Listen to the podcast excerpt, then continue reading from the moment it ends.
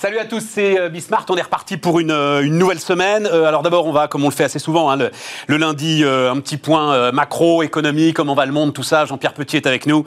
c'est le, il, il, ressuscite Eisenhower, mais il va nous en dire, il va nous en dire un petit peu plus. Les années 50 ou les années 70 sont, sont de retour. après, alors une interview, je vous assure les amis, mais formidable. Alors c'est vraiment une de mes découvertes de l'année. le directeur général, toi-même, ça va peut-être te surprendre, des poulets de louer euh, mais vraiment, alors, discussion passionnante sur mais, la transformation de ce qu'on est en train de vivre, la, façon dont notre alimentation, qu'on le veuille ou non, est en train de se transformer. Je ne savais pas, mais les poulets de louer, ils ont inventé finalement le bien-être animal, tiens, dans les années 50, justement. Le label rouge, tout ça, etc. Et pourtant, ils se prennent encore, euh, comme beaucoup de ceux qui sont sur l'agroalimentaire, une injonction par jour aujourd'hui de la part de l'ensemble de ceux qui nous donnent des leçons. Donc, euh, non, non, c'est vraiment super intéressant. la mobilisation pour le travail, enfin, euh, pour terminer cette, euh, cette session de Bismart. Mais euh, donc, on démarre avec la macro et avec les États-Unis. Donc Jean-Pierre Petit, le président des Cahiers Verts de l'économie, est avec nous. Salut Jean-Pierre. Salut Stéphane. Bon, alors je n'y ai pas pensé, je voulais amener la photo d'Eisenhower. La photo d'Eisenhower, mais parce qu'il y a deux Eisenhower finalement. Ah oui, dans l'histoire, oui. Non, non, mais il y a le débarquement et, et j'ai vu quand même l'opération de vaccination euh, je ne sais pas si c'est ton avis, mais 3 millions de personnes vaccinées chaque jour. Euh, Seule l'Amérique est capable de faire ça. Quoi. Enfin, voilà. Et puis, il y a Eisenhower, président des États-Unis, dans les années 50. Absolument. Donc, c'est plutôt, et 60. C'est plutôt celui-là que tu... Oui, parce que c'est le dernier grand programme d'infrastructure publique, enfin de, transport public euh, euh, des États-Unis euh, d'Amérique dans la période contemporaine. c'est les années 50, c'est entre 52 et 60. Eisenhower a utilisé tout son crédit politique, qui était fort à l'époque, hein, puisqu'il avait la légitimité de la Seconde Guerre mondiale. Et il a utilisé... Lui, il l'avait vraiment gagné la oui, guerre, contrairement gagné. à celui qui, chez nous, à la même époque, Utiliser le même crédit, pardon. pardon pour cette parenthèse. Français, c'est relatif par rapport aux, Américains et au monde. Et euh, il a utilisé tout son crédit euh, pour justement euh, initier, résister et faire face à la résistance des États fédérés. Il faut pas l'oublier. Et ça, ça va être un point pour les prochaines années, pour mettre en place un grand plan d'autoroute et de route. Euh, sur tous les États-Unis d'Amérique. Il y a eu, je crois, si je me souviens bien, 41 000 miles de construits sur, euh, je sais pas, ça a duré euh, plusieurs décennies. Et l'initiative est venue d'Eisenhower. C'est intéressant ce que tu dis sur la guerre parce que Eisenhower, qui était évidemment un officier général, euh, avait été très impressionné durant la Seconde Guerre mondiale par les autoroutes allemandes, qui avaient favorisé évidemment le transport des troupes allemandes du Troisième Reich et la mobilité. Et les États-Unis d'Amérique, aussi fou que ça puisse paraître, alors qu'il n'y avait pas le transport aérien intérieur dans les années 50 aussi développé, bah, avait un réseau de, de routes assez pourri. Euh, pour rejoindre même euh, je sais pas, de deux villes assez proches, Chicago, Detroit, c'était compliqué. Enfin, voilà. je ne parle pas au niveau des inter-États. Enfin, ça, il a vraiment euh, mis en place le, un maillage qui a été à l'origine de gains de productivité mesurés par toute une série d'études et une réduction euh, considérable de la mortalité sur les routes. Parce que c'était terrible à l'époque. Hein. c'était le bordel. Hein. et, il a fallu tordre le bras ah des États ouais. C'était très compliqué. Qui ne voulait pas. C'est une permanence des États-Unis d'Amérique, ah bah, ça, hein, de toute façon. Hein, c'est pour ça que le big government, etc. Absolument. Donc un peu parce que c'était l'intérêt de la fédération américaine, c'est pas l'intérêt de tel ou tel État. Et donc il a fallu résister par rapport à ça. Et euh, il y en a eu pour euh, des centaines de milliards de dollars, mais étalés sur euh, plusieurs, des, plusieurs décennies en fait. L'initiative est partie de, de Eisenhower, mais Roosevelt y pensait déjà dans les années 30. Et alors, donc c'est le, le, le, plan d'infrastructure de Biden ah, oui. qui te... Oui, parce que dans Biden, il y a, deux choses. Il y a le social, pour la première fois, depuis, alors là, non pas Eisenhower, mais Lyndon Johnson, parce que c'est Lyndon Johnson, hein, dans sa campagne de 64, qui propose, mais ça avait déjà été... Euh, on en avait parlé déjà avant, mais qui propose vraiment Medicaid et Medicare, les deux programmes sociaux euh, les plus importants en matière de santé surtout. T'as Obama quand même euh, derrière en termes de santé, si, tu veux t'appuyer sur Medicare. L'impulsion quand même en termes de transferts sociaux, la plus importante, c'est Medicare. Enfin, c'est la Social Security dans les années 30, c'est la retraite, et surtout Medicaid et Medicare. Alors Medicare, c'est pour les personnes âgées de plus de 65 ans, c'est l'assurance santé principalement, et Medicaid, en fait, c'est plutôt pour les personnes démunies. Donc tu peux tu peux être à moins de 65 ans. Et donc c'est 65-66. Il y a eu des débats au Congrès extrêmement importants. Et donc là, ça... Alors, pourquoi il y a ça? Bah Parce qu'il y a, y a ça chez Biden aussi, dans sa relance des 1900 milliards. Et donc, il y en a... tu dis, il y a le social et il y a les infrastructures. Voilà. Et d'ailleurs, dans son plan là, de, 2000, de Biden, hein, je parle, des 2250 milliards, il y en a à peu près 610 qui vont vers les infrastructures de transport. Est-ce qu'ils vont. Parce que. Est-ce qu'ils vont. Il se trouve que. Alors, tu vois, c'est intéressant, mais euh, euh, j'avais fait, euh, en tant que reporter, les deux élections de Clinton mmh. aux États-Unis, et, c'était déjà le débat, et c'était déjà le sujet. je me souviens d'Obama présentant un grand plan d'infrastructure, et Trump présentant un grand plan.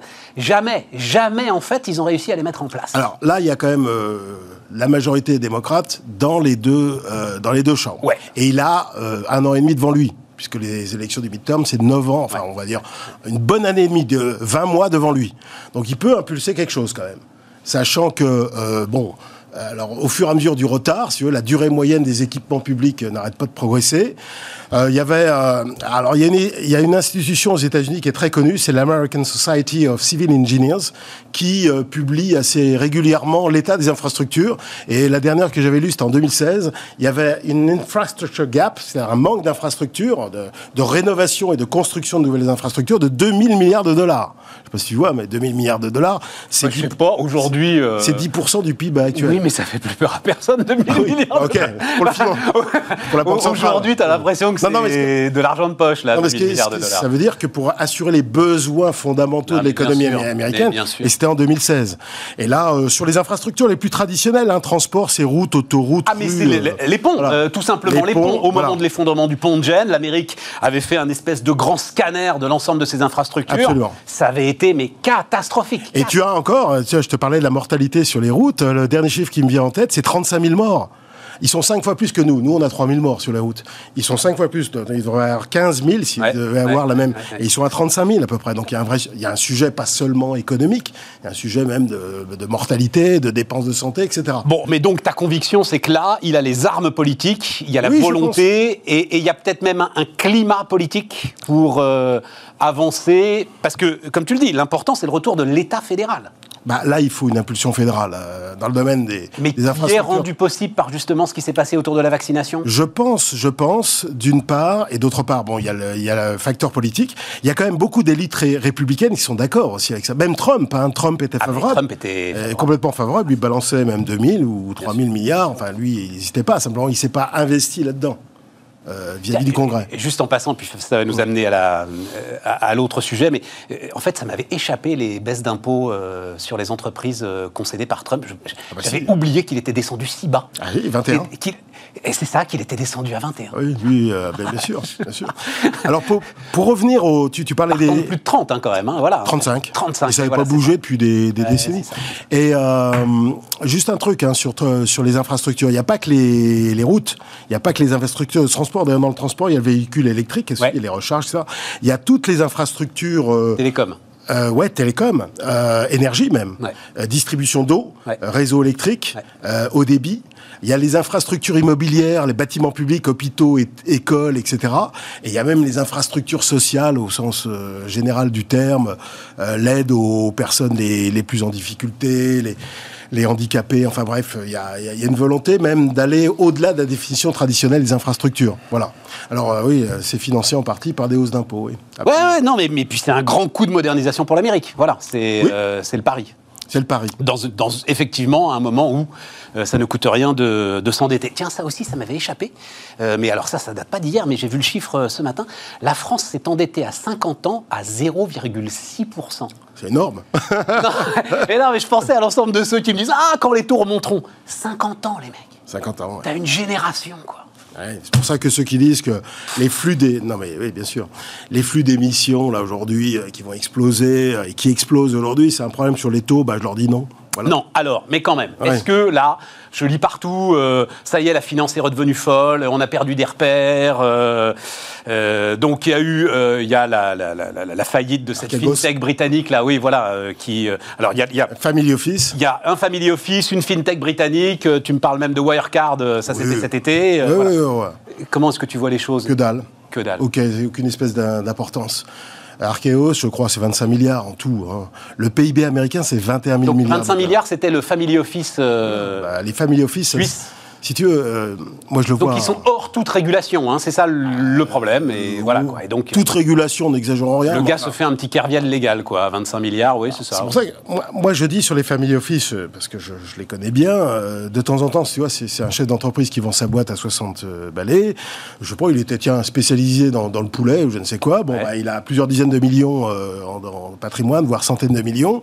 Et le gars n'y connaît, mais rigoureusement rien dans la finance. À peine faire la différence une action, une obligation, aucune culture euh, historique, aucune culture même, euh, je veux dire, en termes de sensibilité. Oui, oui, bah, très bien.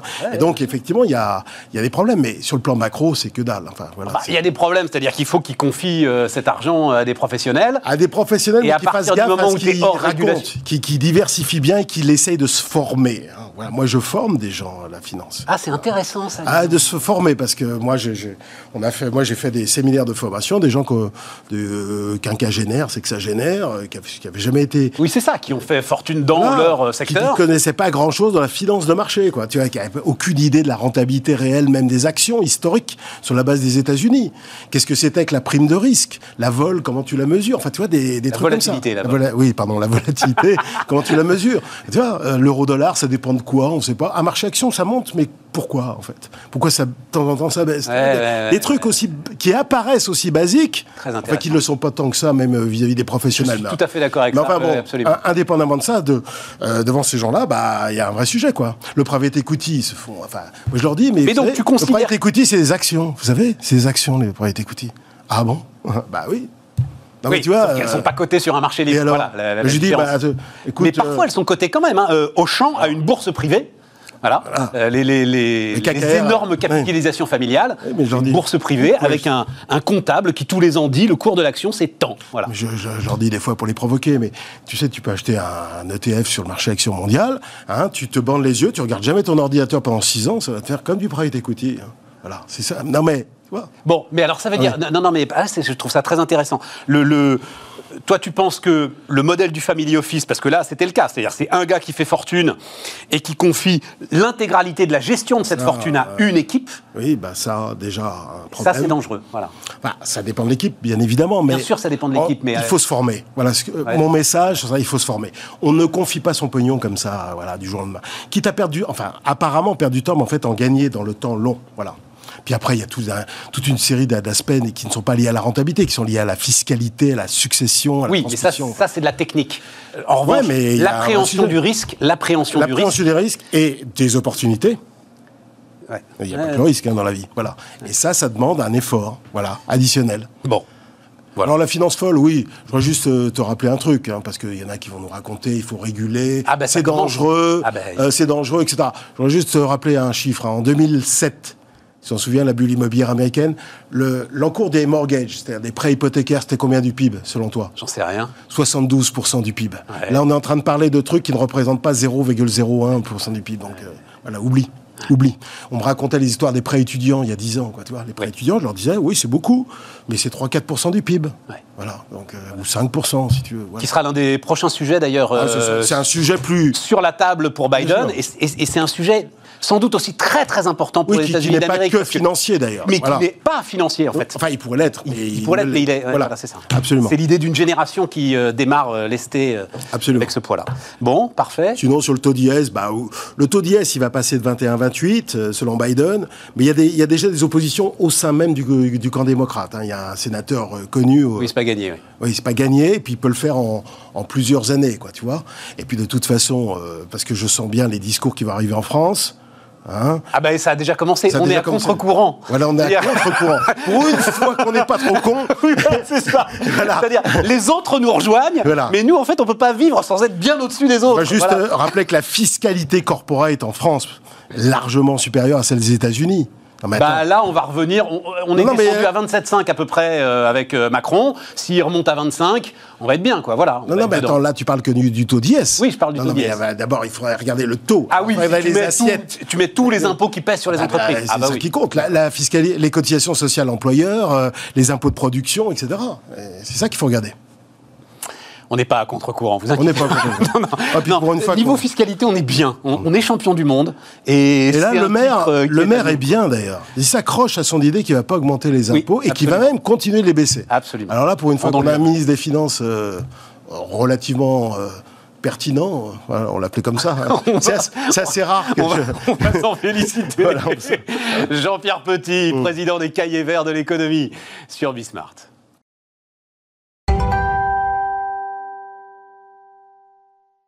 On repart les amis, on repart avec Yves de la Fouchardière, le directeur général des fermiers de Loué. Bonjour Yves. Bonjour. Ravi de vous voir. Bah, moi aussi. Merci d'être venu jusqu'à nous. C'était- 1100 éleveurs, c'est ça euh, la coopérative? Oui, c'est 1100 éleveurs de, des petites fermes, hein, donc, euh, dans la Sarthe et dans la Mayenne, donc, euh, autour du village de Loué. Alors je vous une idée de chiffre d'affaires parce qu'en fait je cherchais ça euh, pour la, la- la coopérative. Alors, il, il est variable parce que finalement, ça dépend beaucoup du prix des céréales. Actuellement, il est plutôt en train de monter puisque les céréales augmentent. Non mais ça les céréales c'est c'est votre marge, c'est pas le chiffre d'affaires. Euh, non, là, les céréales, c'est ce qui nourrit nos volailles et, Oui, et nos, mais- nos poules pondeuses. Mais donc, vous en euh, vendez pas du, des bah, céréales euh, des œufs et des, et des poulets, c'est des céréales sur pied. Donc, euh, plus les céréales sont chères, plus les poulets sont chers. Ah, vous et- arrivez à répercuter euh, les on, prix on Ah, doit, on doit le faire, on doit le faire, on doit le faire. Dans nos métiers, on doit le faire. On a des marges, on est centimiers, on gagne extrêmement peu d'argent. Donc, si on répercute pas les hausses quand elles viennent, il faut les répercuter à un moment ou à un autre. Actuellement, on est dans une période où on doit répercuter des hausses très importantes des matières premières. Et on l'a pas encore complètement fait, mais il faut finir de le faire. Autrement, Voilà, c'est mais attendez, parce que moi je voulais parler de ça aussi, des, des rapports avec la grande distribution et tout ça. Là. Mais alors, mais quand même une idée euh, du chiffre 300 millions, 300 millions à peu près d'euros de chiffre d'affaires. D'accord, À peu près. c'est ça. Et, et par rapport, enfin, vous êtes le- la plus grande coopérative de France. euh, Oh non, en pas ce qui du tout. concerne Là. le Non, poulet non. et le- Ah, non, pas du pour, tout. pour le poulet, oui. oui, euh, dans les coopératives, il y a- y, bien plus grand que Ah, nous. évidemment, il y a des Alors, trucs. on est une coopérative. Bah, justement, ceux qui font du blé, voilà. Les, par exemple, les oui. transmenciers, là, pour le coup, c'est. Oui, on parle du blé, des, des céréales. Oui, des céréales, voilà, tout à fait. ouais. Mais alors, en l'occurrence, oui, peut-être les- dans le domaine de la volaille, on est peut-être un des plus grands et surtout le plus spécialisé, puisqu'on n'élève que des volailles qui courent dehors. Que en liberté. Donc, euh, c'est vraiment le mode d'élevage en liberté. C'est le poulet à la française. Et pourquoi la française? Bah, parce qu'il n'y a qu'en France qu'on élève des poulets comme ça. Ça alors? 99% des poulets élevés dans le monde sont élevés en claustration, à 20 poulets au mètre carré à peu près, pendant 35 jours. Donc c'est ça le poulet. Hein. Chaque fois qu'on à un 20 élevage. poulets dans un mètre carré. Oui, c'est ça le poulet. Dans le monde, c'est ça. Partout dans le monde. C'est pas que- qu'en France, partout dans le monde, sauf euh, en France, avec le label rouge, le, le poulet fermier, dont euh, Loué, qui est l'emblème. Depuis le début, ça. Depuis 258. Parce que donc, vous, c'est euh, 96, hein. Moi je, suis arrivé, moi, je suis arrivé en 96, mais, là- mais ça a commencé en 58 avec euh, un éleveur absolument extraordinaire qui s'appelait Armand Boudvin et qui a voulu protéger ce poulet traditionnel au moment où l'agri- l'agriculture s'intensifiait et, Ouais. et a trouvé finalement euh, euh, l'idée de, de déposer un cahier des charges qui a été protégé. Et Pisani, qui était un grand ministre de l'Agriculture, a décidé de protéger ça au travers d'un label rouge, donc euh, et qui est devenu. ministre de l'Agriculture du général de Gaulle, je Ah bah crois. oui, Ah général voilà, de Gaulle, ça. oui, on, Oui, parle, on oui, parle de oui. 1960. Ouais, donc, euh, voilà, la loi de 1960, ouais. Euh, c'est- Ça a été une très très belle histoire, une histoire, euh, belle histoire française. Mais ah oui, dites donc, je savais pas ça du tout. Et alors, mais euh, euh, ça veut dire forcément, ce choix euh, vous amène à vendre euh, plus cher. C'est-à-dire, euh, dès le départ, il y avait cette conscience, alors de ce qu'on appelle maintenant le bien-être animal. Absolument. Le bien-être animal est quelque chose d'extrêmement important. À l'époque, on parlait pas de bien-être animal, on parlait de respecter l'instinct des animaux.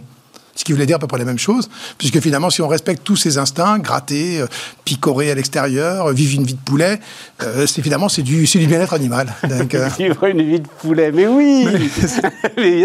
Mais ça voulait dire qu'il y aurait forcément un impact sur le prix. Ah, automatiquement, quand vous élevez des poulets avec un espace infini, puisque c'est la liberté chez nous, avec des petits lots et trois fois plus longtemps qu'un poulet standard, évidemment, donc il coûte plus cher. Mais les Français sont pas idiots. Ils ont vu que la différence de goût était là. Un poulet fermier et un poulet non fermier, ça se voit. Euh, c'est, ça se voit. N'importe qui le voit quand il rôtit son poulet. Ça, y a ça, ça- Quand on le met dans la poêle, on n'a Ah. pas de doute. ah, Il n'y a, absolument aucun doute. Et, et cette tradition du poulet du dimanche, du poulet partagé, de ce repas de famille, ça c'est bien français et c'est quelque chose d'assez extraordinaire et, et qui est resté finalement et qui nous a permis de vivre. Et, en fait, ce, ce- label rouge, donc, enfin, parce que le label rouge, il touche d'autres catégories de produits. euh, Ouais, mais il a commencé avec les poulets. Il a commencé avec les Il a poulets. commencé avec et il les a commencé poulets. avec Loué. Il a commencé avec Loué et nos amis landais. On était deux à avoir démarré et on a, on a fait grandir ce label rouge au point que maintenant il y en a sur toutes sortes de productions. oui. Donc, euh, mais c'était l'idée, c'était de faire une production qui soit élevée différemment et qui donne un goût supérieur. Avec un succès qui a été un succès, un succès remarquable. Incroyable, puisque 17% des poulets élevés en France sont des poulets qui courent dehors. euh, grâce, grâce à cette Et histoire. pourquoi il n'y a pas le même mouvement euh, Enfin, ils, ils sont. Enfin, Bah, il y a les des- Américains, ils mangent du poulet, mais euh, c'est même inimaginable la masse de poulet ils qu'ils mangent, ils mangent de la chair de poulet, ils mangent pas vraiment du poulet. Ils mangent de la chair de poulet, ils Oui, mais il l'élaborent, ils avoir- injectent des goûts, ils, ils font, euh, ils utilisent ça comme, euh, comme un support. C'est pas, c'est pas du poulet. Donc, euh, ils mangent de la chair de poulet. C'est le film avec Coluche et Louis de Funès, alors. Ah, il y a un peu de ça. Comment il s'appelait Vous le connaissez par Ah, cœur je- le le grand restaurant, c'est pas grand restaurant, non Ah, je C'était sais pas plus. ça Bah, je Hein sais plus, je sais plus. On est dans une usine de poulet là, et voilà. Mais il n'y a pas chez eux, parce qu'il pourrait y avoir chez eux en plus, hygiénistes comme ils sont, un espèce de mouvement. Ah, ben hygiénistes, ils le sont, ils les font tremper dans le chlore. Ils les font tremper dans le chlore pour être sûr de ne pas avoir des bactéries. Ils les font tremper dans le chlore. Hygiénistes, Ah, ils le c'est sont. ça, les fameuses poulets au chlore. Ah bah, c'est bien ça, c'est bien ça. Et donc en les mettant dans le chlore, évidemment, il n'y a, jamais de risque d'avoir une maladie. Sauf que le poulet euh, dans le chlore, c'est pas génial. Mais Ça a été, ça, alors Yves, ça a été une polémique un peu absurde quand même. Tout ce que vous venez de me raconter là, Mm. je trouve incroyable. Mais ça veut dire que on, a, on s'est quand même inventé des peurs quand il y a eu les accords commerciaux transatlantiques à nous dire qu'on allait voir débarquer du poulet au chlore dans nos supermarchés. Oui, pour autant, euh, on quand on, va débarquer du poulet d'Ukraine, à un moment donné, dans des fermes qui produisent. ben, je connais une ferme en Ukraine qui produit 30 millions de poulets par an. On appelle ça une ferme, hein, c'est une série de bâtiments, il y en a peut-être une trentaine de bâtiments, avec des salariés à vie euh, dans les bâtiments à un moment donné, qui élèvent des poulets de manière intensive. Ils produisent 30 millions, c'est-à-dire autant de poulets que les 800 éleveurs de louer, 850 éleveurs de louer qui élèvent des poulets, puisque j'en ai d'autres qui élèvent des poules pondeuses, euh, ce qui Ouais, permet d'aller en parler des œufs aussi. Mais, mais voilà, donc euh, à- à- un, seul producteur produit autant que 800 producteurs de louer. En Ukraine. Donc on parle pas. Ouais, mais enfin, il, il les met pas dans le chlore. Bah, il est peut-être pas chlore, mais c'est quand même pas génial. Oui, mais, quand même oui, mais on qui peut pas dire d'un côté. On a vu, vous avez vu ce label rouge et la façon dont euh, bah, les Français ont parfaitement compris ce que c'était. Ouais, exact. Et, et- et- mais aussi parce que vous avez respecté le truc, c'est-à-dire que. Ah, euh, on n'a rien- changé. Voilà, non, euh, c'est ça. Et bah, on peut pas dire ça d'un côté et dire d'un autre côté qu'on va se faire avoir par du poulet au chlore. Euh, Peut-être, mais il y a malgré tout le coût, le coût, le coût. Aujourd'hui, 40% de la consommation des poulets en France et du- des, des- sont des poulets d'importation qui viennent de Pologne, qui viennent d'Ukraine, qui viennent, euh, qui viennent un peu du Brésil, qui viennent un peu de, de Thaïlande, qui viennent un peu partout, qui viennent de Hollande, Oui, et qui c'est- sont des très intensifs, des très oui, très mais- intensifs. mais c'est le prix, ça. Oui, c'est le prix et c'est la restauration collective aussi, beaucoup. Beaucoup la restauration collective. Quand les consommateurs choisissent, à une époque, je m'étais permis de dire ça, je préférais ma mère à mon maire, parce que ma- quand ma mère décide de manger un poulet, elle prend un poulet label rouge. Quand c'était mon maire, c'était pas le cas. Maintenant, c'est le cas. Euh, mon maire, maintenant, met des poulets label rouge à la cantine des enfants. Tant mieux. Eh, j'y- euh, C'est où déjà d'ailleurs C'est loué, c'est le folle qui, Oh. qui, s'est décidé à le mettre en Ah bah, enfin, ce serait incroyable que le maire Bah, de, il- de Loué, enfin c'est dans il la Sarthe, hein, c'est oui, ça. bien Oui, sûr. voilà, ça. Tous les maires de la Sarthe doivent. euh, Et, et il avait, mettre il a, plus connaissait l'agriculture, il était passé par le ministère. Mais, euh, enfin, oui, non, non, je comprends. Mais, mais cette question du prix, c'est quand même. euh, alors, et j'imagine que vous en avez beaucoup discuté, par exemple, avec Michel-Édouard Leclerc. Enfin, Oui, bah oui, il y a quand même, enfin, je veux pas rentrer dans ces débats de protéines animales, végétales, machin. Enfin, bon, Mm. bref, Euh, les protéines, quand même. euh, Il y a un vous comprenez ce que je veux dire Il y a- il y, a mais- un- moment où il. Il y a un coût, mais c'est 4 euros, 4 euros du kilo, 45 Michel euros Édouard du kilo. vous dira que les gens Ouais, mais pièces 5 jaunes. euros du kilo pour un kilo de poulet qui a été élevé pendant 3 mois, qui court dehors, c'est rien. Et moi, je me pose encore la question comment on fait pour les vendre aussi peu cher, nos poulets? Même si un poulet industriel vaut 2 euros. Et comment pas cher un- du poulet à 2 euros le kilo? Donc, euh, un Et poulet le- entier à les 2 euros le poulets kilo. ukrainiens, là, par exemple, là, ils Bah, sont les 2 poulets entiers, les- quand ils sont entiers, quand ils sont découpés, c'est toujours un peu plus cher, parce Ouais. qu'on sort la carcasse. Mais, mais à un moment donné, donc 2 euros du kilo, c'est pas possible. Bah, Il faut à un moment donné que les gens réfléchissent. On peut pas à un moment donné manger des protéines animales moins chères euh, que des poivrons. Bah, c'est pas possible. Bonne image. Ouais, bonne image. Euh, alors, les, les relations avec la grande distribution? Bah, c'est des relations qui sont. euh, on est totalement dépendants hein, les uns des autres. Ils sont aussi dépendants de nous. Hein. Euh, Je l'explique souvent, moi j'explique souvent Alors, à mes- euh, avec, avec LDC, qui est mon partenaire industriel, avec des distributeurs que je connais bien, de, même Michel-Édouard Leclerc, quand il est venu nous, ren- nous rencontrer, visiter nos élevages. Je leur dis souvent, vous savez, euh, les, les deux personnages qui comptent, les deux seuls personnes qui, personnages qui comptent, c'est le, le producteur et c'est le consommateur. Tout le reste, nous tous à côté, on n'est pas indispensable.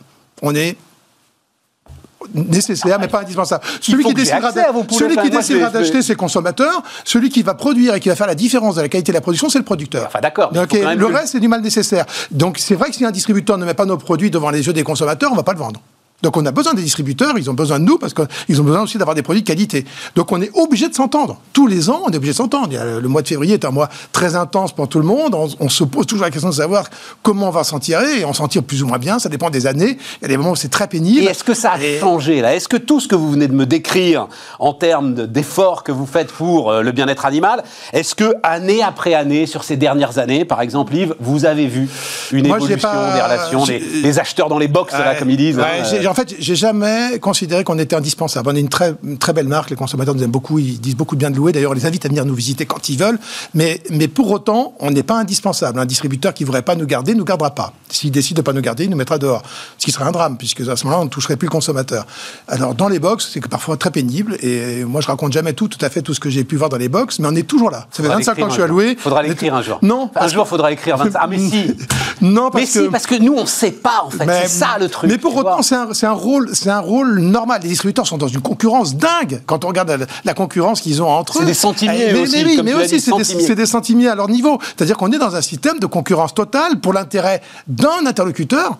Le consommateur. Qu'on se trompe pas, c'est le consommateur qui va faire la, la survie ou la disparition des filières. C'est que le consommateur. Donc, euh, Et c'est là où c'est peut-être un peu sévère de les considérer comme un mal nécessaire, parce que le distributeur qui optimise toute sa logistique pour pas trop peser sur tes coûts justement Ah ouais. et arriver quand même avec des prix assez bas devant le consommateur. mais je me considère moi aussi comme étant un mal nécessaire. Oh, non. puisque c'est pas moi qui produis les poulets, c'est mes éleveurs. Donc moi j'organise le oui, système. mais non, mais, non, mais oui, mais non, mais c'est ce que je veux dire, rien ce que je veux dire par rapport à ça. On est, on est c'est- dans une économie de subsistance à ce moment-là. Non, non, mais rien on est dans dire. Une rencontre entre un producteur et un consommateur. C'est ce que je voulais dire, c'est la, chose la plus magique, c'est quand le consommateur prend conscience qu'il y a un, producteur au départ, un producteur qu'il identifie, puisqu'il y a le nom dessus, euh, l'étiquette, il, il peut le rencontrer. Donc euh, ça, c'est assez magique. Ce moment-là est assez magique. Et le distributeur est indispensable, évidemment. Comment est-ce qu'on résiste? Parce que t'as beau tout faire.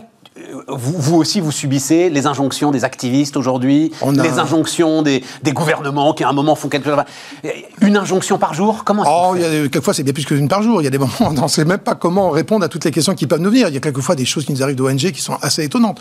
Et pour autant, moi, je cohabite énormément, énormément avec les ONG euh, dites welfaristes, Ouais. CWF, LFDA, euh, donc ça c'est de Louis Schweitzer, euh, et d'autres, hein, ou ABA, etc. Et on a mis en place de l'étiquetage sur le bien-être animal, qui est très performant, qui est très bien fait, et qui est plutôt une bonne réponse à un moment donné donnée aux consommateurs qui s'inquiètent euh, vis-à-vis du bien-être animal, puisqu'on fait étiqueter le bien-être animal sur nos volailles. Donc on peut arriver à construire ensemble, à partir du moment où on s'écoute. Donc euh, on peut pas s'écouter avec tout le monde. Il y en a certains qui à un moment donné sont abolitionnistes. On est abolitionniste, c'est qu'on ne veut plus élever des animaux. Aboli- oui, voilà, c'est Bah, ça, abolitionniste, ça veut dire il n'y a plus de. L'élevage d'animaux est impossible, c'est interdit, il faut pas le faire parce que c'est pas bien pour la planète, ou c'est pas bien pour les animaux. Bon, ben moi, j'exploite des animaux. Oui, J'essaie de les exploiter le mieux possible, Ouais. j'essaie de, bien m'en occuper, donc je pourrais jamais cohabiter avec un abolitionniste. Et je comprends qu'il puisse l'être, c'est ça. C'est comme ça qu'il pense, moi j'ai pas de problème, qu'il me laisse penser comme je pense. D'accord. Ouais. Mais il y en a un certain nombre avec lesquels y on a- peut dire. un- absolument, absolument. Il y a des gens avec lesquels on peut vraiment travailler. oui. Et le, le- le bio, alors, euh, enfin, Bah nous on est bio historique en fait la bio Voilà, depuis c'est ça, 1995 euh, avant que ce soit devenu une espèce de truc euh, magnifique la bio il y a bio et bio il y a- euh, non, non, a- alors ça, il y a c'est de, il y a très de l'importation C'est-à-dire que, euh, euh,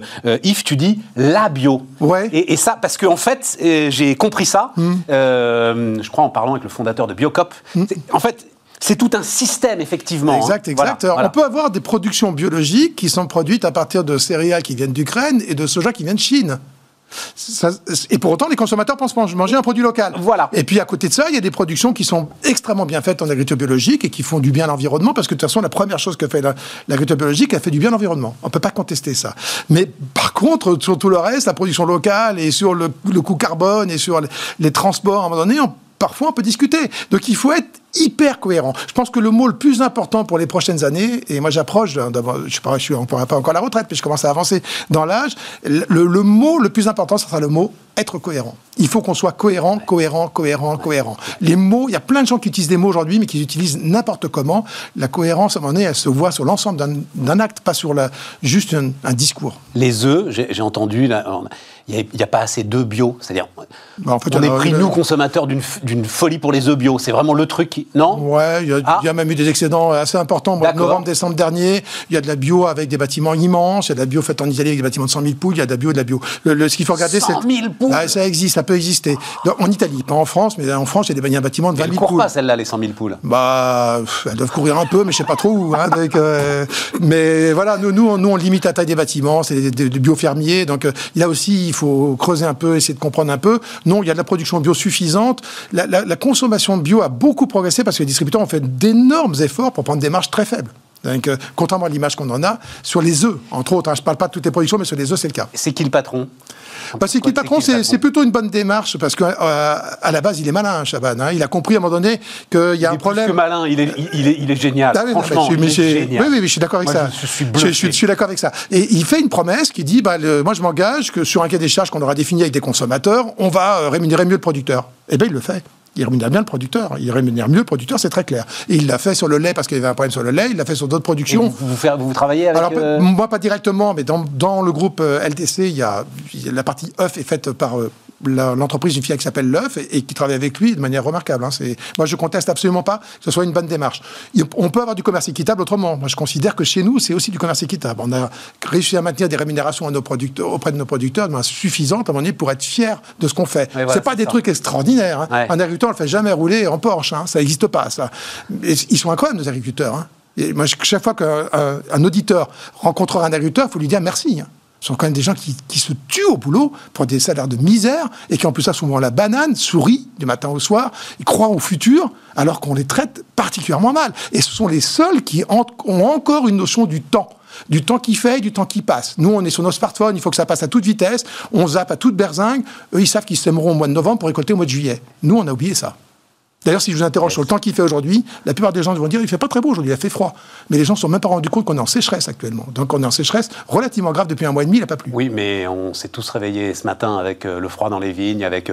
Euh, moi, j'ai entendu ce matin un planteur euh, d'arbres fruitiers qui était en larmes, en larmes. Eh il a tout perdu avec le coup de gel de cette nuit, quand même. Donc, donc là, on, le sait. Mais alors, ah, le Ouf, euh, ma question est partie. C'est tellement passionnant et ça part euh, tellement dans tous les sens que ma question est partie. Oui, voilà, pour finir. Un sentiment de revanche quand même sur cette année dingue. C'est-à-dire que, à un moment, là, quand tout s'est arrêté, quand tout s'est confiné, quand tout s'est. On était là, oui. Voilà. On était là. et, et surtout, la dimension industrielle, elle était là. Alors, la dimension industrielle, en tout cas, l'ensemble de la chaîne a tenu, puisque les, mes producteurs sont des petits producteurs, mais l'ensemble de la chaîne a complètement tenu, avec des gens qui étaient vachement fiers de le faire. Qu'on n'a pas particulièrement applaudi d'ailleurs, mais le, gars qui, à un moment donné, euh, s'occupe de conditionner les œufs, fermer des boîtes d'œufs toute la journée à un moment donné, il était là. Il n'a pas manqué. Il a eu les mêmes peurs que les autres. Ils ont entendu les mêmes messages inquiétants sur ce qui allait se passer. Ils étaient là. Est-ce que vous le vivez Ça a tenu. Moi, je suis très fier de ça, et je trouve que, en plus de ça, les consommateurs ont le rendez-vous. Ah, réellement, réellement, oui. Réellement, réellement et je, je crois d'ailleurs le fait d'être resté en contact avec une réalité économique leur a permis de mieux passer la crise. Euh, a, posteriori, quand on a vu le temps passer, on s'est rendu compte qu'ils avaient été beaucoup plus solides que ceux qui s'étaient retrouvés totalement isolés. Moi, je connais des gens qui, sont isolés, isolés avec le télétravail parce qu'il est rendu obligatoire et qui ne sont pas bien du tout. Bien sûr, et puis, et puis, euh, on s'est rendu compte, nous, de l'importance, tout à coup, qu'il ne suffisait pas d'aller dans un supermarché pour trouver un poulet. Quoi. mais, on, oubliera aussi vite, hein, vous inquiétez pas. ça va très très vite. Ça, à un moment donné, ça, tient, ça tient quelques temps. Le poulet ukrainien à 2 euros, là. Oui, quand euh, les gens auront un arbitrage à faire, ils le feront malheureusement dans le mauvais sens, mais pas tout le monde. Certains resteront. Yves de la Fouchardière, le directeur général des fermiers de Loué, était notre invité sur Bismart. On repart les amis, euh, on repart alors RH euh, et emploi d'ailleurs hein, pour, pour terminer cette, pour cette dernière demi-heure de, de Bismart. Julie Chenching est avec nous. Bonjour Julie. Bonjour Stéphane. fondatrice de Bloom at Work. Euh, et alors, bon, euh, c'est pas, on enfonce des portes ouvertes, hein, et je pense que même les. Alors justement, j'avais envie de vous poser la question de commencer. Donc l'idée, c'est euh, essayer de mesurer l'engagement des collaborateurs. Vous considérez que le bien-être des salariés est en danger en ce moment, Julie? Oui, tout à fait. Bon, c'est violent comme phrase. Hein. Enfin, quand je l'ai vu écrite comme ça, le bien-être des salariés en danger. C'est violent, mais ça correspond tout à fait au ressenti. En fait, aujourd'hui, il y a près de la moitié des salariés qui se déclarent en état de détresse psychologique. On ne peut pas dire que ça va bien. Qui, dit, alors, qui dit ça? C'est une étude d'empreinte humaine euh, qui est sortie il y a quelques semaines. Et vous avez regardé la méthodologie, tout ça. Je me méfie de ce. Non, vraiment, Julie, je suis désolé, je, comprends le truc. Hein. Je suis d'accord avec vous. Mais, mais euh, on passe 10 coups de fil et on fait un communiqué de presse en disant, parce que sur les 10, il y en a 5 qui ont dit euh, je me sens en danger, et on dit 50% des salariés sont en danger. Alors, je suis d'accord avec vous qu'il faut prendre toujours ces études avec des pincettes, qu'on peut, selon l'échantillon, selon ce qu'on fait dire aux gens. Ça paraît énorme, en fait, voilà, comme chiffre. Je, suis d'accord. Je dis ce chiffre parce qu'il correspond aussi au ressenti que nous, on va observer chez Bloomatwork, chez nos clients. Et euh, concrètement, je pense que euh, le fait que le télétravail soit généralisé, que euh, les employés se sentent seuls chez eux depuis maintenant un an, une année entière à bosser tout seul.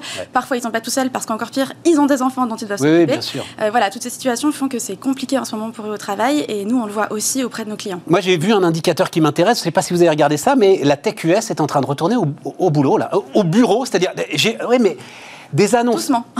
Doucement, mais enfin, euh, Facebook, ils avaient été les premiers il y a un an à nous dire écoutez, les mecs, c'est fini. Voilà, et puis nous, ça nous arrange parce qu'on peut euh, prendre des gars dans le Dakota et on les paye moins cher que dans la Silicon Valley. Et en fait, là, ils sont en train de rouvrir tranquillement, etc. C'est pas tenable. Ça veut dire que c'est compliqué, le full télétravail. Il y a des aspects positifs. On a, on a pu le voir sur, par exemple, le sentiment d'autonomie qui a été renforcé et qui a été très positif chez beaucoup de collaborateurs. Mais il y a aussi beaucoup de choses qu'on a perdues, et notamment tout l'informel, tout ce qui se passait dans les couloirs, autour de la machine à café, toutes ces choses-là qui créaient euh, bah, la circulation de l'information, des communications un peu différentes, euh, de la productivité également, puisqu'à distance, on a vu qu'on a réussi à prendre en main des outils numériques formidables euh, très rapidement, et ça, c'était super mais ça fait pas tout. Et parfois, un tableau blanc, un stylo, c'est quand même beaucoup plus efficace. Ça, on verra. Il faut attendre un peu parce que c'est compliqué à mesurer la productivité. On verra à l'arrivée si on a gagné, si on a perdu, qui a gagné, qui a perdu. Mais je pense, bah tiens, d'ailleurs, il va venir nous voir jeudi. Eric Albert, le fondateur de YouSide, qui rejoint d'ailleurs le, formidable groupe SIA Partners, qui m'avait dit, mais il y a plusieurs années, hein, il m'avait dit, dans la société de la connaissance, discuter, c'est produire. Ça, c'est vrai. Et cette phrase prend tout son sens là dans. Euh, et oui, et c'est d'autant plus vrai avec euh, les entreprises de services et toutes les, tous les business qui sont basés sur l'humain, en fait. Et, c'est ça aussi, je pense, dont prennent conscience les entreprises, notamment celles qui retournent au bureau, euh, c'est qu'il y a des choses qui ne se font que par le biais de la discussion, de l'échange, de, de l'inattendu, en fait. Et on ne va pas pouvoir le prévoir quand on va envoyer une réunion Zoom à son collègue en disant c'est là qu'on aura la bonne idée. Parfois, ça ne se passe pas comme ça. Alors, qu'est-ce que vous faites concrètement, euh, Julie? Donc, Bloom at Work. Pas raconter ce que faisait et ce qu'était Bloom at Work. Bloom at Work. Donc on est une société. C'est une technique parce que comme ça, ça évite le pitch euh, par cœur, etc. On, a une, on est une société qui a été créée il y a 4 ans. Euh, notre mission, c'est de mesurer et d'améliorer surtout le bien-être au travail. Donc ce qu'on va faire concrètement, c'est qu'on va envoyer des sondages réguliers à tous les collaborateurs des entreprises chez qui on travaille. On va leur demander comment ils se sentent sur plein d'aspects différents tous liés au bien-être au travail. Et à partir de la réponse, on va produire des analyses euh, mises à jour en temps réel pour les RH et pour les managers et associer ces analyses à des idées de recommandations, d'actions à mettre en place très concrètement et de façon très ciblée dans l'entreprise en fonction des situations qu'on rencontre. Quels sont les écueils quand on fait euh, ce type de sondage? Euh, alors l'écueil principal, c'est de s'en remettre complètement aux chiffres. Euh, des chiffres, ça dit pas tout, c'est des statistiques. Alors nous, on a des questions fermées, donc les personnes se positionnent sur euh, une note de 1 à 5, par exemple. D'accord. Et ça, se dire que j'ai eu 7,5 sur 10, qu'est-ce que ça veut dire? Donc c'est super important de suivre l'évolution de ces indicateurs pour voir quelle est la tendance, dans quelle dynamique on se situe. Mais ce qui va être encore plus important, c'est de capter aussi le ressenti qualitatif. Donc ça, c'est ce qu'on permet aussi de faire, c'est-à-dire de permettre aux collaborateurs d'ajouter un commentaire. par exemple, s'il se plaît de la mauvaise ambiance de travail, ils vont pouvoir y associer une idée d'action à mettre en place pour que ça s'améliore, ou y associer une piste d'explication. Euh, par exemple, en ce moment, il y a des travaux, donc j'arrive pas à me concentrer. Et ces choses-là, ça va vraiment permettre de capter tout le contexte et tout le, tout le ressenti qualitatif des collaborateurs, au-delà de statistiques, comme vous le disiez au début, ouais, depuis l'émission, un peu froide. Mais euh, la façon dont vous les sollicitez, c'est-à-dire, d'abord, euh, quelle proportion des salariés que vous sollicitez répondent? Alors, c'est là où on voit que ça fonctionne, c'est qu'on a à peu près les deux tiers des salariés qui répondent dans la durée. Je ne vous parle pas du moment du lancement où tout le monde est super content d'être sollicité et répond. Tout le monde est content d'être sollicité au, ah départ Bien sûr. Bah, quand on vous demande votre avis sur votre situation au travail, vous êtes heureux de le donner en général. en fait, j'imagine des, j'imagine des, des situations où parfois c'est à ce point difficile qu'en fait, euh, tout discours venant euh, de la direction est automatiquement rejeté. Vous voyez ce que je veux dire Ils cherchent encore à nous manipuler, quelque chose comme ça. C'est possible. C'est des situations qu'on peut rencontrer, des craintes en tout cas auxquelles on peut faire face au début. Euh, nous, l'avantage qu'on a, c'est qu'on se positionne comme un tiers de confiance. On va garantir l'anonymat des répondants. On va garantir d'arriver avec une certaine expertise, un recul aussi, puisqu'on n'est pas partie prenante dans la situation. Donc c'est justement euh, le fait de faire appel à quelqu'un d'extérieur qui va mettre en confiance les salariés et ils vont se dire ah ok. Et donc ça veut dire travailler. vous vous présentez, Julie, ou c'est les RH qui disent vous allez recevoir une enquête de Bloom at Work, euh, etc. et tout, ou c'est vous qui vous présentez spontanément auprès de... Ça, c'est super important, c'est les deux. En fait, ce qu'on fait, c'est qu'en général, on demande à un sponsor dans l'entreprise, donc euh, le directeur général, le DRH, de présenter le projet, euh, souvent en vidéo ou en visio, encore mieux. et nous, en complément, on va proposer des webinars ou des formations en présence quand on peut, pour notamment répondre aux questions qu'auront les collaborateurs et les managers qui vont aussi animer le dispositif. Donc ça veut dire qu'on s'installe dans un temps long, en fait. Complètement. Complètement. On ne va pas changer le bien-être au travail en deux semaines. Ça, c'est impossible. Voilà. Et c'est notre conviction. C'est vraiment une démarche long terme. Ça prend du temps, ça se construit brique après brique, euh, mais ça porte ses fruits durablement. Et, d'où effectivement cette préparation en amont, qui euh, peut paraître un peu fastidieuse, prendre du temps, etc. Et tout. C'est euh, sans doute plusieurs semaines de préparation, non pour Non, pas plusieurs semaines. En un mois, on arrive à faire la communication de façon efficace. Mais ce qui est important, c'est que les, collaborateurs mettent des visages sur Bloom at Work, sur qui on est et, pourquoi on vient ici. Alors après, il y, y, a un autre élément, moi, qui m'intéresse. C'est question de génération, c'est que à chaque fois, on nous dit, alors d'abord, un, il faut que ce soit sur le portable, sur le mobile, oui, c'est sur le portable, sur le nous, mobile. Nous, c'est par email, donc ça peut être aussi sur votre ordinateur si vous préférez. Et voilà, c'est ça. Mais non, mais c'est-à-dire que ça peut être un mode de communication classique, on n'est pas obligé. J'ai l'impression que c'est euh, l'heure de la gamification absolue de l'ensemble des messages de l'entreprise.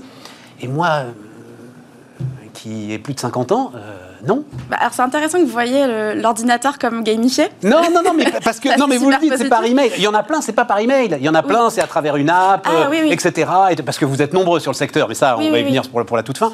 Mais voilà, c'est ça aussi, c'est un élément important quand même. Alors c'est important parce que j'imagine que certains acteurs choisissent de gamifier l'expérience pour en faire un jeu. Énormément. Nous, on considère que c'est pas un jeu, que c'est un sujet très sérieux. Donc on en parle sur un ton euh, simple, ludique mais on va jamais dans le jeu ou dans le défi. Enfin, on, sépare vraiment les deux sujets parce qu'on parle quand même du bien-être de collaborateurs. On traite aussi les risques psychosociaux qui sont quelque chose de très sérieux et de pas drôle du tout. Donc c'est pour ça qu'on essaye de créer une, expérience très engageante euh, sans pour autant qu'elle soit réductrice à un jeu ou réduite à un jeu. J'aime beaucoup cette réponse. Euh, voilà. Alors, et vous parlez de risque. Mm. Euh, c'est un, en fait, c'est un nouveau risque pour les entreprises. Ce qui se développe avec le télétravail, c'est un nouveau risque pour lesquels elles n'ont pas d'outils. Ou peu. Voilà, peu. Euh, les RH un peu, les directions des risques, alors ça je peux vous le dire parce que je travaille avec elles, aucun. Hmm. En fait, c'est quelque chose de très nouveau complètement. Il y a un truc à construire là pour vous. Bah, on est en train, on est en plein. Euh, il y, a les outils, il y a les outils, comme vous avez dit, les outils numériques, les solutions qu'on apporte. Bloomatwork en est une. Euh, il y a aussi les outils managériaux. Et concrètement, euh, là, ça fait des mois maintenant que les directions RH ont compris qu'il faut équiper les managers, que eux-mêmes n'ont pas ces outils-là en leur, dans leurs mains aujourd'hui pour qu'on arrive à répondre aux collaborateurs, à les animer, à leur donner du sens et de la vision. Et ça, c'est très nouveau de le faire ça à distance. Ils sont d'accord, ils sont allants, les managers, pour euh, rentrer dans cette nouvelle dimension de leur travail? Ils n'ont pas trop le choix, en fait. C'est leur rôle. Ça, c'est une mauvaise réponse, C'est leur rôle. non, mais c'est le rôle du manager de demain. En fait, si on veut manager une équipe demain, il faut être capable de l'embarquer, de lui donner du sens, et ce, même euh, en visioconférence. Et donc, c'est pour ça que c'est essentiel aujourd'hui de les former, de les équiper et de les accompagner, ces managers. Vous êtes très nombreux. Très, très nombreux sur le secteur, là. Comment est-ce que vous voyez les choses Enfin, euh, il va y avoir de la consolidation. Je suis ravie que vous m'en parliez parce qu'on est très nombreux, mais on est très complémentaires aussi. Euh, on a lancé il n'y a pas longtemps le Bootcamp du bien-être au travail. Euh, c'est une opération qui réunit 13 partenaires sur le secteur du bien-être au travail. Oui, mais Julie, les salariés ne peuvent pas être sollicités par 13 applications différentes et par 13 boîtes différentes. Ah, eh ben oui. Ça, c'est sûr. Maintenant, tout l'objectif va être de répondre au mieux, enfin, de choisir le meilleur prestataire ou partenaire pour les besoins qu'on a. On va chacun avoir des spécificités. On va, on va tous s'attaquer à peu près au même problème, mais on va pas être pertinent dans les mêmes contextes. Et, c'est comme ça qu'on se différencie aujourd'hui euh, chez Blue Network. Et donc, gros boulot chez les RH pour euh, vous connaître, euh, auditer les solutions, euh, voir leurs différences, etc. Enfin, Oui, après, c'est aussi une question de confiance et on s'aperçoit que souvent, nous, on est recommandé par nos clients à de nouveaux RH qui nous font confiance et on se rend compte qu'en fait, en travaillant bien, on fait nos preuves et que, et que c'est ça l'essentiel. Julie Chenching, donc la fondatrice de Bloom at Work. on va rester d'ailleurs dans cette thématique, alors non plus du bonheur au travail, mais du bonheur de ceux qui aimeraient trouver un travail. Et en l'occurrence, je vais vous proposer de retrouver celui qui était venu nous voir il y a quelques semaines. Formidable Jacques Lamblin, euh, ancien DRH, alors lui de grands groupes industriels, et qui maintenant euh, s'est totalement dévoué à la cause de l'accès à l'emploi, notamment dans les Hauts-de-France. Vous allez voir énormément de solutions concrètes. Euh, voilà pour terminer cette émission de Bismart. On se retrouve demain.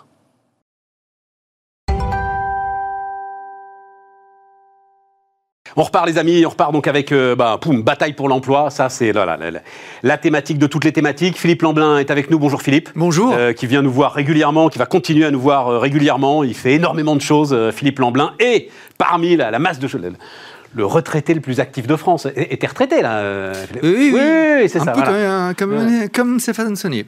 Ah, mais je suis pas retraité, moi Ah non, non, non, non. Non, non, it's a joke. Non, non, je suis pas retraité, pas encore. Ah, je peux te dire, le jour où je le suis, je sais pas si... Mais non, c'est pas possible. Parce que la découverte de l'oisiveté, c'est quand même un truc euh, formidable. Mais ça, c'est la mauvaise définition de la retraite, si je peux me permettre. C'est rebondir sur autre chose. Et puis moi, la société, Mais pourquoi Mais enfin, un mot. Ah, alors vas-y, vas-y, je t'ai coupé la parole au moment le plus important. Comment nous, qui sommes des nantis, qui avons tout eu, on pourrait se dire bon maintenant c'est bon quand on fait du golf 24-24, je sais pas le faire. Peut-être que d'autres savent le faire.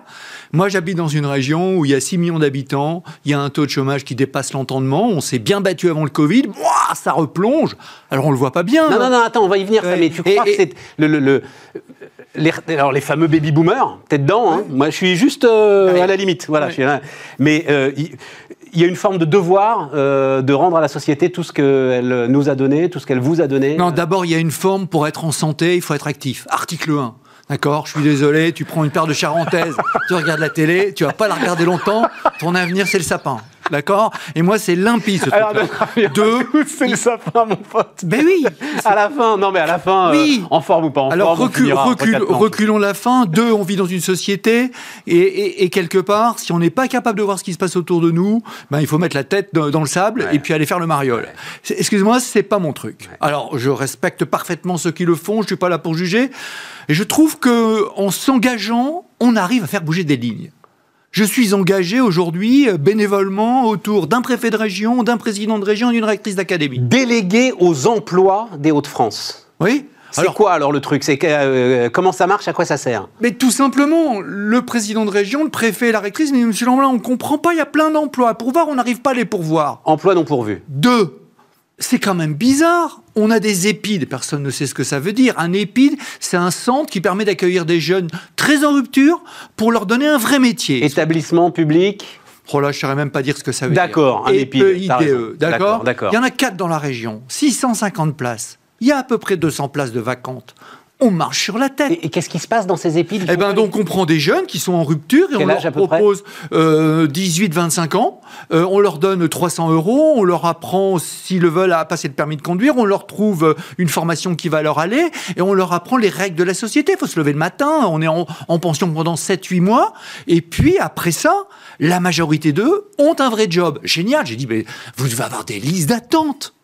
Eh non, on remplit pas. Et je pense qu'on est là sur un des problèmes cœur qui est la communication. C'est qu'il y a plein de choses qui existent. Comment vous expliquer qu'un lycée professionnel à Chauny, qui fait de la plasturgie, ne remplit pas son CAP ah non, mais la, la plasturgie, ça a mauvaise réputation. Vous rigolez? On est en train de faire la plasturgie qui, qui va à zéro déchet. Qui, qui... Non, je pense que quelque part, il y a vraiment, entre l'offre et la demande, quelque chose à faire. Alors, je suis un peu le fou du roi là-dedans. Parce qu'il y a des grosses institutions. Monsieur, qu'est-ce que vous représentez L'émission locale. Non tous les gens, ils viennent de passer de 130 millions d'aides de l'État à 500 millions. Mission locale, attends, c'est où ça Mission locale, ça se met où dans ton... Alors, une mission locale, c'est, c'est une institution... C'est quoi C'est Pôle emploi C'est Pôle emploi. C'est Pôle emploi. C'est Pôle emploi. Et faire en sorte que les jeunes qui sont totalement en rupture viennent là dans un espèce de sas avant de repartir à l'emploi. Alors, à côté, il y a aussi Pôle emploi. Et ça peut être ta mission locale qui euh, va euh, combler les places vacantes et eh ben, dans tes épides, par exemple J'espère bien. j'espère bien. Sauf qu'à la réunion qu'on a proposée, ils n'étaient pas disponibles. C'est quand même étrange. Je trouve que quelque part, et je ne veux pas les critiquer parce qu'il ne faut pas non plus jeter l'anathème. Ils sont très nombreux, ils sont là pour s'occuper de gens très en rupture, pour les amener à du boulot. Mais je pense que si on ne travaille pas ensemble, l'éducation nationale, Pôle emploi, euh, ces gens-là, euh, l'émission locale, Proche Emploi, qui est un dispositif particulier dans la région des Hauts-de-France. Proche Emploi Proche Emploi, c'est... Encore un autre dispositif Oui, oui, alors on meurt de dispositifs. Mais là va voilà. Comment et, le patron, il me dit bon, c'est gentil tout ça, hein, mais je cherche quelqu'un. Je prends une illustration. Ouais, mais, mais elle est parfaite cette phrase. Le gars, moi j'ai juste besoin de quelqu'un pour euh, faire le cariste demain, quoi. Je prends l'apéro avec un, un pépiniériste du coin. Il dit Monsieur Lamblin, j'ai cinq mecs, j'en veux un sixième, je perds des marchés tous les jours. Aidez-moi. Bah, je dis, bah, vous avez qu'à l'Apple emploi. Mais j'y vais, je, décroche euh, euh, les petites offres qu'il y a là, ou les demandes, je, je convoque des gens, hum, c'est pas ce qui est écrit, ou le type dit, non, j'ai plus envie. Alors j'ai dit, mais on va trouver la solution. J'appelle la patronne régionale de Pôle emploi. Elle me dit, dans deux jours, tu as la solution. Deux jours après, il l'avait. Circuit court, segmentation, précision du truc. Et là, je vais aller les interviewer. Et le type, il dit, ouais, j'ai repris des marchés. J'ai un jeune qui est super content. Et puis, il me dit, je m'en fous, le tout, c'est qu'il confonde pas une tulipe et une rose, quoi. Après, je me débrouillerai. J'en ferai mon affaire. Je veux juste qu'il ait envie.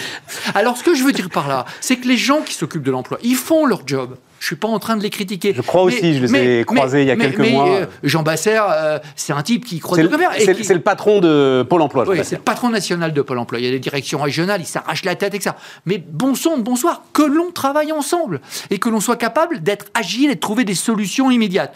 Autre exemple, Bridgestone, Béthune. Ouais. 850 mecs sur le carreau. Alors heureusement, euh, les Japonais, ils ont donné un peu de pognon. Sauf qu'en donnant 50 euh, ou 100 000 euros à, des gens, ils n'ont peut-être pas envie de se remettre demain matin au travail. Or, s'ils ne se mettent pas au travail dans les mois qui viennent, c'est mort. Parce qu'ils n'auront plus pris Alors ça, c'est un truc pour le coup. Moi-même, j'en avais pas conscience. Oui. Qui m'a effectivement euh, été expliqué ben, à Pôle Emploi. En fait, je peux te le dire avec plein de transparence d'ailleurs. Moi-même, euh, à un moment, euh, au chômage, 55 euh, ans, finalement, est-ce que je peux pas prendre Surtout pas. surtout pas vous arrêter, en fait. Il paraît que c'est le. Enfin, on décroche à une vitesse de. Bien sûr. Mais il suffit de s'imaginer, quand on vient de vacances, on a du mal, et c'était un tout petit, un tout petit spot à se régler dans l'heure. Alors vous imaginez, un an, deux ans, trois ans. Je prends une illustration autre, le RSA. Non, non, mais attends, reste sur Béthune. Comment tu fais alors Eh bien, Béthune, il y a une task force très opérationnelle qu'on a mis en place sur place. Et on est en train de regarder. J'étais chez Veolia il y a quelques jours. Et notamment expliquer ça aux gars, c'est-à-dire expliquer pour partir. Bien sûr. Euh, vous avez un petit pécule, bah justement, gardez-le. Et avec les partenaires sociaux, qui comprennent bien que maintenant ils ont eu la manne qu'ils n'imaginaient pas avoir. Ils ne pensaient pas avoir autant. Tant mieux mais surtout, n'achetez pas deux bagnoles et un frigidaire, c'est foutu, quoi. Et alors, c'est pas facile. parce que quand on est dans des économies, non pas de subsistance, mais où on dépense ce que l'on a, parce que c'est pas beaucoup, et eh ben, d'un seul coup, on a une espèce de miracle et on va le dépenser. Et comment, avec les partenaires sociaux, on peut travailler là-dessus? Comment, avec les autres entreprises? La patronne de Veolia en région me disait, bah, Philippe Lamblin, moi, j'ai été voir le DRH de, de, de Bridgestone, je lui ai dit, moi, j'ai 13 postes, si ça vous intéresse, euh, d'administratif, euh, euh, n'hésitez pas. Et ce genre de choses, j'y crois. À nous d'être cohérent là-dessus. Il y a ça, il y a Méolm dans la Somme avec tous les problèmes de l'aviation, puis on a des plus petites. Euh, quand euh, euh, le groupe Avril, avec ses œufs Donc c'est là où tu bossais. Un hein. groupe Avril, tu as été DRH, Sophie Protéol, l'un des géants de l'agroalimentaire en France. Le, site qui se trouve à Saint, à Montdidier, il ne pouvait pas rester. Bon, ok. Eh ben, on a 50 personnes. Tout de suite, on se met au boulot. Tout de suite. bonjour, bon duel, vous êtes à côté. Est-ce que vous n'avez pas quelques postes? Et on s'est dit, d'ici un an, on va trouver des solutions pour les 50 parce personnes. Parce qu'il y a un sujet quand même, Philippe, qu'il faut... Je lis là partout parce qu'il y a eu le nombre de créations d'entreprises que l'INSEE a sorti, et donc je lis des papiers. Oh mon Dieu, il y a tellement d'auto-entrepreneurs qui deviennent livreurs Uber Eats, c'est une honte, c'est un scandale. Euh, il faut y aller quand même. Alors, pas euh, Avril ou Sophie Protéol, dans des petites usines agroalimentaires, courir derrière les tartes 8 heures par jour. Il faut y aller dans les call centers avec des objectifs de dingue et des petits chefs qui te mettent la pression. C'est-à-dire, il y a énormément de ces boulots aussi. Pardon de le dire, on comprend que personne veuille les faire. Ça aussi, c'est une complexité quand même. Bien sûr, et je suis de ceux qui pensent que les chefs d'entreprise doivent sortir des modes, pour certains, un peu moyenâgeux, moyenâgeux On est d'accord. Et, et oh, mais j'ai un boulot, personne n'en veut. Mais regarde-le, ton boulot, mon pote. Alors, voilà. Quand avec Pôle emploi, on crée notre job dating sport, on permet à des chefs d'entreprise de passer une demi-journée avec des, des collaborateurs pas des, des, stars de la course à pied, n'importe qui, toi, n'importe qui. Et qu'ensemble, ils pratiquent quelque chose, ils se sniffent. Ah, il est sympa le mec. Personne ne dit qui est qui. Ils déjeunent ensemble et après ils font le job dating. Eh bien, 50% des gens sont à l'emploi. Comment ça, comment ça, comment ça? Donc, ils arrivent le matin. Donc, toi, en plus, euh, Fédération française d'athlétisme, ex. Tout, ex, coureur de 400 mètres, tout ça, machin. Donc, tu es à fond dans le sport. Et euh, donc, c'est quoi? Ils arrivent le matin D'abord, des jeunes, des vieux euh On est dans un cercle très petit parce qu'il n'y a pas de mobilité. Donc, à, 20 km de là, on se dit qu'est-ce que vous cherchez? Je cherche des livreurs. Très bien. Cherche un, un type pour le magasin Le Roi Merlin. Ok. toi, cherche des logisticiens. Premier acte. Mais je m'en fous qu'il soit formé ou pas ce que je veux, c'est quelqu'un qui est en vie. Je dis OK, mais donnez envie aussi, vous, s'il vous plaît. Alors, est-ce que vous êtes. Voilà. Vous mordez la poussière? Oui, je mords la poussière, j'arrive pas à recruter. Très bien. Avec Pôle emploi, avec Paris 2024, dans le cadre du programme Héritage, soyez en forme, avec l'Agence nationale du sport et avec d'autres, on s'est dit, on va en faire dans toute la France. 20 chefs d'entreprise qui disent OK, je suis d'accord, je mets une paire de baskets et je vais partager une expérience sportive avec eux, physique. En face, Pôle emploi et d'autres sources des euh, demandeurs d'emploi. Et ils disent, vous venez juste pratiquer. 85% des gens viennent, hein. alors que quand vous le provoquez un entretien, vous n'êtes pas à 85%. Ah, c'est sympa. J'ai vu des dames de 50 ans. enfin, tu vois tout de suite qui est qui quand même. Tu vois tout de suite qui est le chômeur et qui est le patron quand même quand ils se mettent à courir eh autour de la ben, piste. Eh ben, je te montrerai le clip qu'on a tourné, je te mets au défi. et le patron qui a une barbe comme ça et qui dit Ça y est, j'ai enfin trouvé ce que je voulais. Et le type, il a l'air content de venir chez moi. Moi, j'ai adoré quand ah j'ai ben, vu des jeunes sortir de ça qui disent Eh, vite, vite. Mais qu'est-ce que tu fais? C'est pas commencé. Si, si, on me propose un, un, un inventaire, j'y vais tout de suite. Voilà. Parce qu'il n'y a pas de miracle. Mais je veux dire, travaillons sur les soft skills et les soft skills des deux côtés. Qu'est-ce qui fait que chez le SAFRE, où j'ai travaillé toute ma vie, le leader mondial de production de levure, il n'y a pas de turnover? Eh ben, c'est qu'il leader mondial de production de levure. la levure pour le pain, vous savez, vous mangez tous les matins. Non, mais vous, savez, vous savez pas. dit très vite, tout. Vous, ne savez pas ce que, ce que vous, que vous le mangez. Et donc il n'y a pas de turnover. Il n'y a pas de turnover. Et, et on n'a pas trop de problème pour faire venir des gens. Je pense que là-dessus, les patrons sont en train, certains, de, de bouger. Euh, et, et c'est bien. Euh, T'as accompagné Carrefour, Intermarché, euh, dans des recrutements. Alors oui, c'est ça, je voulais association avec les lycées professionnels. Comment est-ce que tu... Parce qu'il y a, y, a, y a, tout l'aspect aussi euh, euh, formation, enfin tu l'as dit, éducation nationale, etc. Là, pour le coup, c'est... Enfin, tu peux pas rentrer. Mais si, je rentre. On, moi, je rentre toujours où c'est interdit. D'accord? Article 1. Deux, tu peux pas toucher à la pédagogie. C'est un espèce de non, dogme absolu. C'est pas question de toucher à la pédagogie. Quand on a un lycée professionnel à Hénin-Beaumont, Marina Baie des Anges, au milieu des terries, dans le bassin minier, qui remplit ses formations de chaudron. Quand vous prenez l'autoroute du Nord, parce que ça, c'est un truc qui m'a marqué, c'est le premier, en fait, des vrais grands terris du Nord, c'est Hénin-Beaumont. Et ensuite, vous avez la rocade minière. Et la rocade minière, si vous voulez prendre la mesure de ce qu'a été la désindustrialisation de la France, mm. bah, vous la faites euh, jusqu'à Avion, euh, jusqu'au bout, jusqu'à Denain, c'est au bout, c'est Denain. Oui, ça, oui, voilà, ça, va d'un côté vers Valenciennois, de l'autre côté vers voilà, Voilà. Et, et, et, ce garçon qui, qui dirige un lycée professionnel s'est mis dans la tête de remplir ses formations. Et il a trouvé la clé.